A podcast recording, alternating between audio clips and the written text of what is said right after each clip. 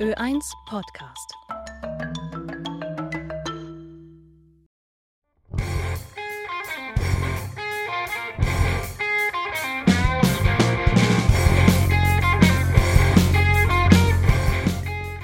Bekenntnisse einer Viererdiva.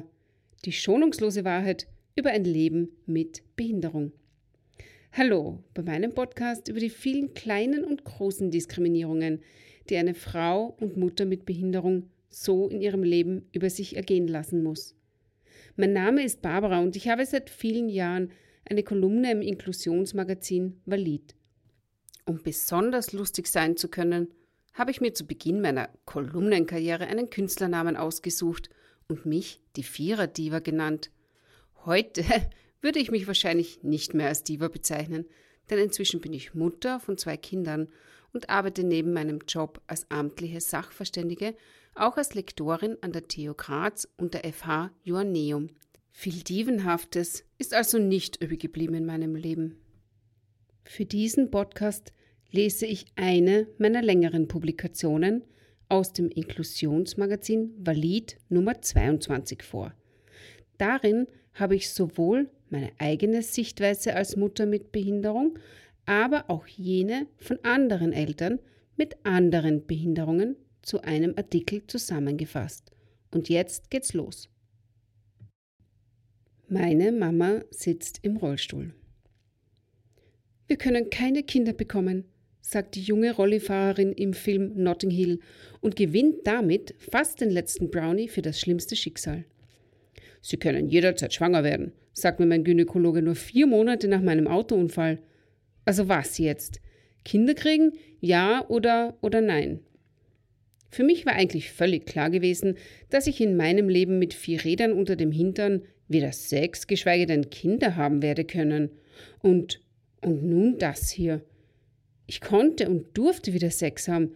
Ich konnte und durfte auch Kinder zur Welt bringen. Gut, ich will ehrlich sein, damals war weit und breit kein vatertauglicher Mann in der Nähe.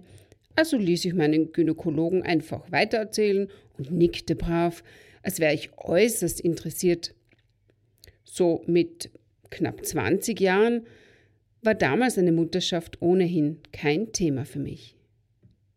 Meine Einstellung bezüglich einer möglichen Mutterschaft änderte sich erst, als ich den richtigen Mann traf. Mein Mr. Right, ein toller Mensch und gut aussehend noch dazu, krempelte mein ganzes Ich um plötzlich klimperten die Ovarien auf meinem Uterus nur noch das Lied der Fortpflanzung. Als ich dann schwanger war, bekam ich es aber dann doch ein bisschen mit der Angst zu tun. Nächtelang drehten sich meine Gedanken um das arme Baby mit der Mama im Rollstuhl. Morgens wachte ich gerädert auf.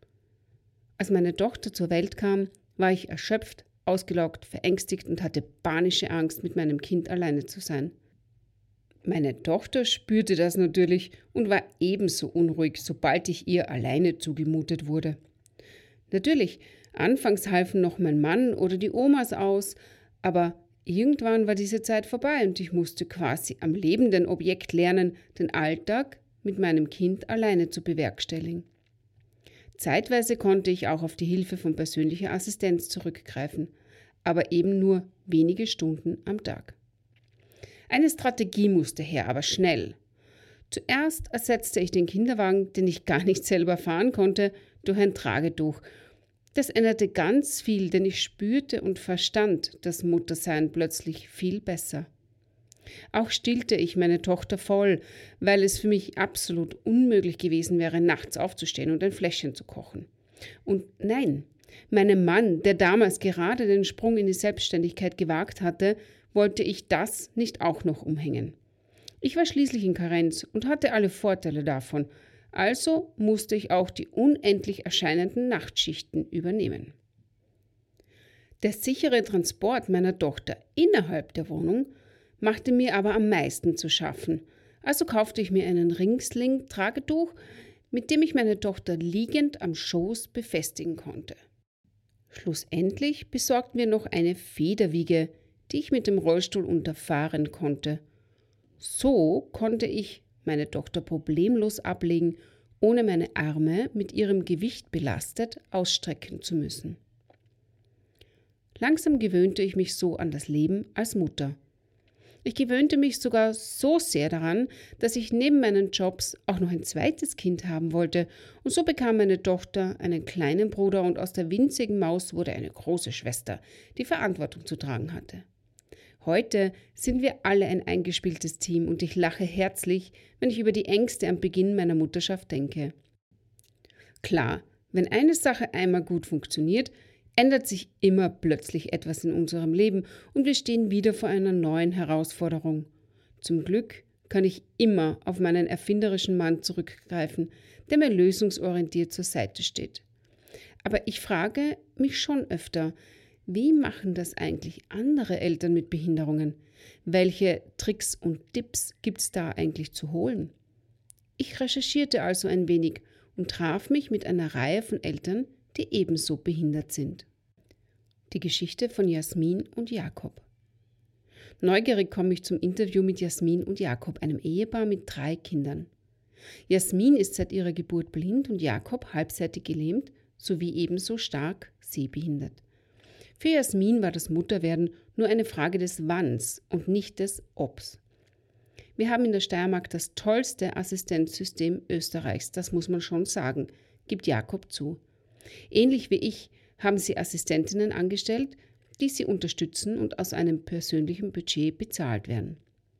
Jakobs und Jasmins Söhne streiten sich lautstark um einen Schokoladenmuffin. Auffällig ist, die Kinder von zwei sehbeeinträchtigten Personen sind vor allem eines gut hörbar. Jasmin, obwohl blind, ist allerdings der Ruhepol der Familie. Sie räumt während unseres Gesprächs den Geschirrspüler aus, um das benutzte Kaffeegeschirr gleich wieder einräumen zu können. Jasmin geht langsam, tastend und hat immer eine Hand ausgestreckt. Natürlich weiß sie genau, wo alles hingehört. Wie geht sie denn damit um, wenn einmal etwas Unvorhergesehenes passiert? Wir haben uns im Vorfeld sehr stark mit dem Thema Sicherheit auseinandergesetzt und auch Experten befragt. Richtig gefährliche Situationen gab es aber bisher glücklicherweise noch nicht. Aber zerbricht einmal ein Glas, dann wird der betroffene Raum halt nicht betreten, bis eine Assistentin alles aufgeräumt hat, erklärt Jasmin. Die Jungs haben sich inzwischen aus dem Staub gemacht und spielen lautstark im Wohnzimmer. Jakob kann also unbehelligt ein paar schockierende Erlebnisse erzählen. Als er zum ersten Mal Vater wurde, sagte nämlich ein anderer frisch gebackener Vater im Krankenhaus zu ihm: Pfoh, das ist bei euch auch okay, Kinder kriegen und so.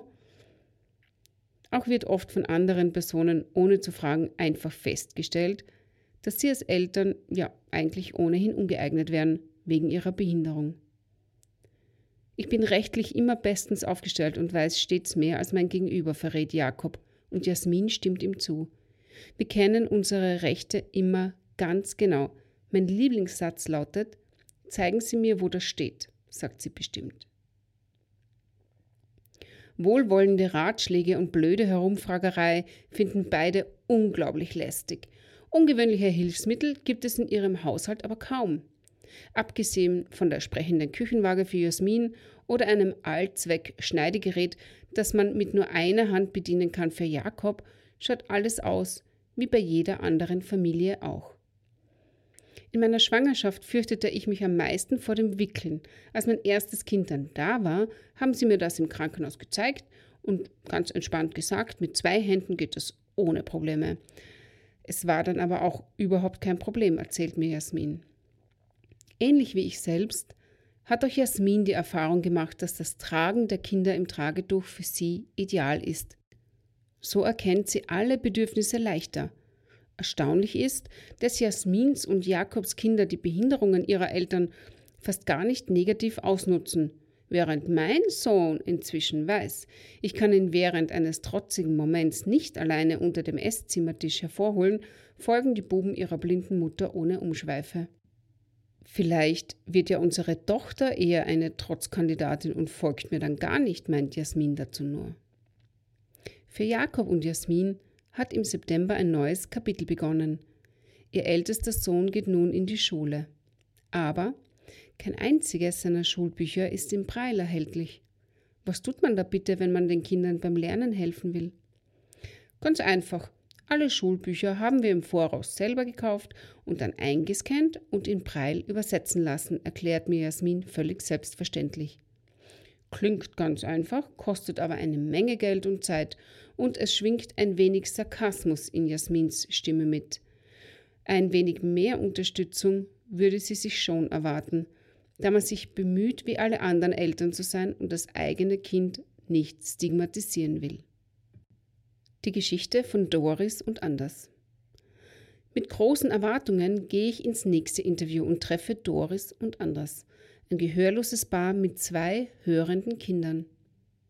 Die Stille, welche die vier umgibt, ist das genaue Gegenteil von Jasmins und Jakobs Familie und fällt definitiv auf. Gesprochen wird innerhalb der Familie gar nicht. Es wird gebärdet. Während ich eher unsicher mit Hilfe eines Online-Videos in österreichischer Gebärdensprache gerade mal Hallo, mein Name ist Barbara gebärden kann, sprechen die Kinder logischerweise fließend Gebärde und sofort schäme ich mich ein wenig nicht besser vorbereitet zu sein. Doris ist eine junge gehörlose Mutter und eine von wenigen gehörlosen Personen in Österreich, die es bis zur Matura geschafft haben. Für gehörlose Schüler muss der Staat Österreich nämlich nur bis zum Abschluss der Pflichtschule einen Dolmetscher oder einen Ergänzungslehrer bereitstellen, der gehörlose, schulpflichtige Kinder im Unterricht mit Gebärdensprache unterstützt. Doris konnte so ohne Probleme Volksschule und Hauptschule abschließen, war aber dafür umso mehr auf sich selbst gestellt, als sie in der Oberstufe plötzlich alleine dem Unterricht folgen musste.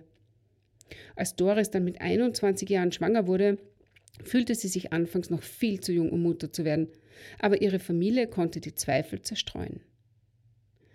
Coders, Anmerkung Children of Deaf Adults, also Kinder von gehörlosen Eltern, lernen Gebärdesprache als Muttersprache und dann in der Interaktion mit anderen hörenden und sprechenden Menschen erst die Lautsprache. Damit bekommt das Kind einen ersten ausgeweiteten Wortschatz, nur halt in Gebärde von den Eltern mit, erklärt mir Doris, die eigentlich ausgezeichnet sprechen kann, obwohl sie nur limitiert mit ihrem Hörgerät hört und nebenbei alles Gesagte auch noch ihrem Mann gebärdet, der ganz gehörlos ist, also nur gebärdet. Anders ist übrigens Diplom-Sozialbetreuer für Behindertenarbeit. Hm, wow, denke ich mir, dass sowas kann man bei uns lernen? Nein, ergänzt anders in Gebärde. So eine Ausbildung wird zwar schon überall in Österreich angeboten, aber nur in Oberösterreich konnten die Lehrer entweder gebärden oder es gab einen Gebärdendolmetscher, der übersetzte für ihn. Drei Jahre musste er dafür zwischen Graz und Linz pendeln, Doris die Kinder nahezu alleine großziehen. Zum Glück nur nahezu alleine, denn Doris Familie ist noch immer eine wichtige Stütze für sie, vor allem in Notsituationen, wenn es darum geht, hören oder sprechen können zu müssen. Die Geburtstagsfeier ihres Sohnes war zum Beispiel so eine Notsituation, als neun Kinder gleichzeitig auf Doris einplauderten. Ein Absinn von den Lippen fünfjähriger, ungeduldiger Rabauken? Fehlanzeige. Im Vorfeld wurde daher die Hilfe von Doris Schwester organisiert und alles lief prima. Elternabende, Arzttermine, Behördengänge. Ohne Dolmetscher nicht einmal für Doris mit ihrer unglaublichen Lippenabsehfähigkeit machbar. Aber wie bekomme ich so einen Dolmetscher gestellt? Ich muss einen Dolmetscher ungefähr zwei Monate im Voraus buchen, denn in Graz gibt es derzeit nur noch 13 Gebärdendolmetscherinnen, die sich die Arbeit aufteilen, zeigt sich Doris besorgt. Und der Bedarf steigt.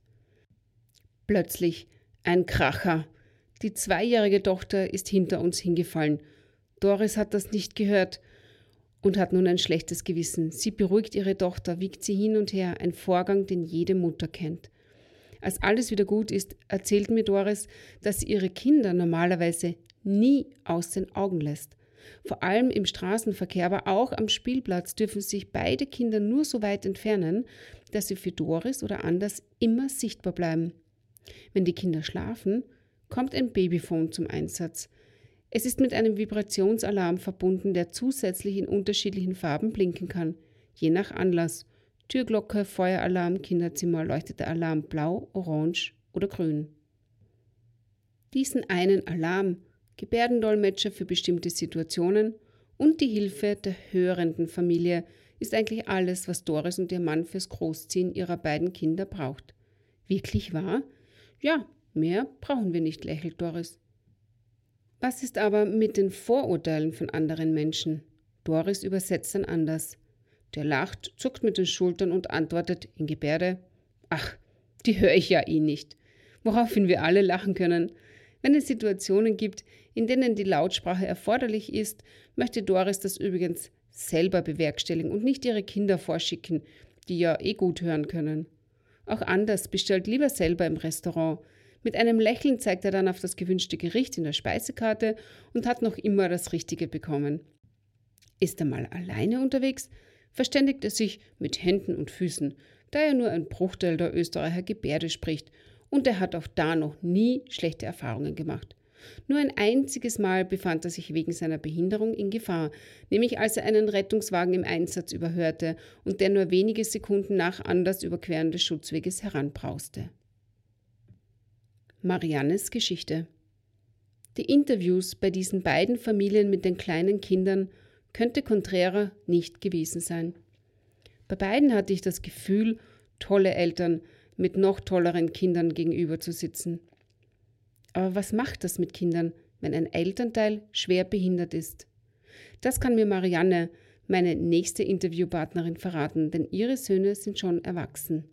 Sie lebt in Tirol und als sie mit 17 Jahren von einem betrunkenen Autofahrer auf der Straße erfasst wurde, galt Trunkenheit am Steuer noch als Milderungsgrund beim Gerichtsverfahren. Sie selber verliert bei der Kollision mit dem Auto zwar nur ein Bein, aber ihre erste Liebe verliert das Leben. Zehn Jahre nach diesem Unfall trägt Marianne eine Beinprothese und bringt ihr erstes Kind zur Welt.